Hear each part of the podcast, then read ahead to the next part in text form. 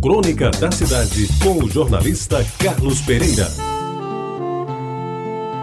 Amigos ouvintes da Tabajara, vai fazer dois anos quando eu abri o jornal e fui surpreendido com um convite para a missa de sétimo dia pela alma de Chico Chagas.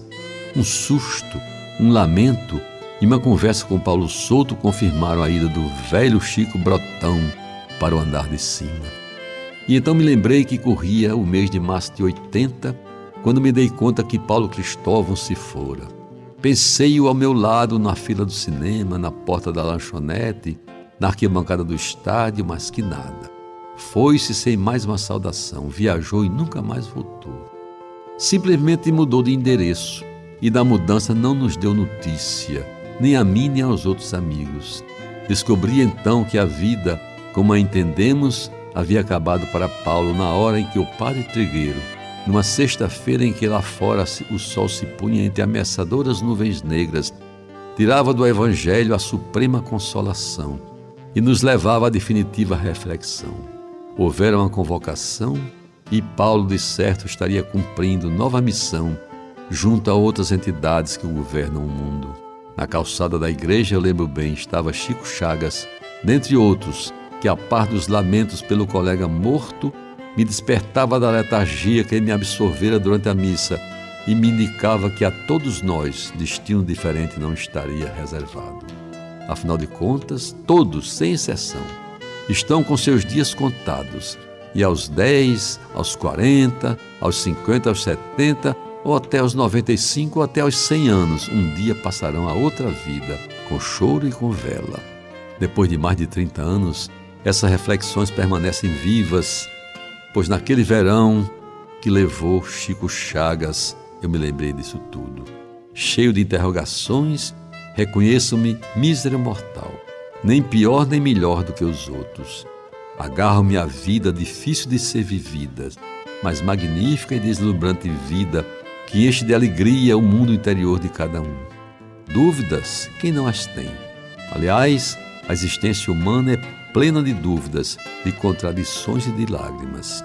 Parece que foi ontem que, sob a sombra frondosa de um pau d'arco gigante, Fernando Melo do Nascimento, de saudosa memória, me acenava e me acusava de tê-lo feito chorar por alguma coisa que escrevi sobre seu filho.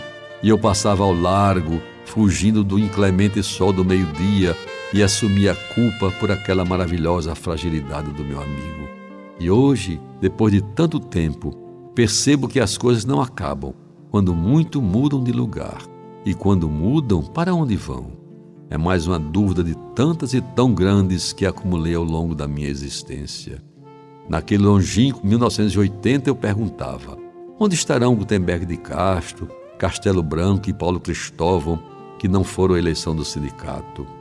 E em 2013 eu me indagava sobre José Enoque Edson Carvalho Costa, Valentim Barbosa do Vale, Jessé Figueiredo de Souza, Agnaldo Torres Barbosa, José Maria Dantas, Ivan de Brito Guerra, Nilson de Souza Melo, William Nunes de Carvalho e o grande Chico Chagas, agora um exemplo de inteligência que nos ensinava geometria analítica, mesmo sendo aluno do primeiro ano e a gente no segundo, dependentes da matéria e de outros colegas da escola de engenharia que já não estão a andar pelas ruas de camisa suada ou molhando os olhos com lágrimas mal choradas por mais um sorriso do primeiro filho ou suspirando de amor pela mulher amada.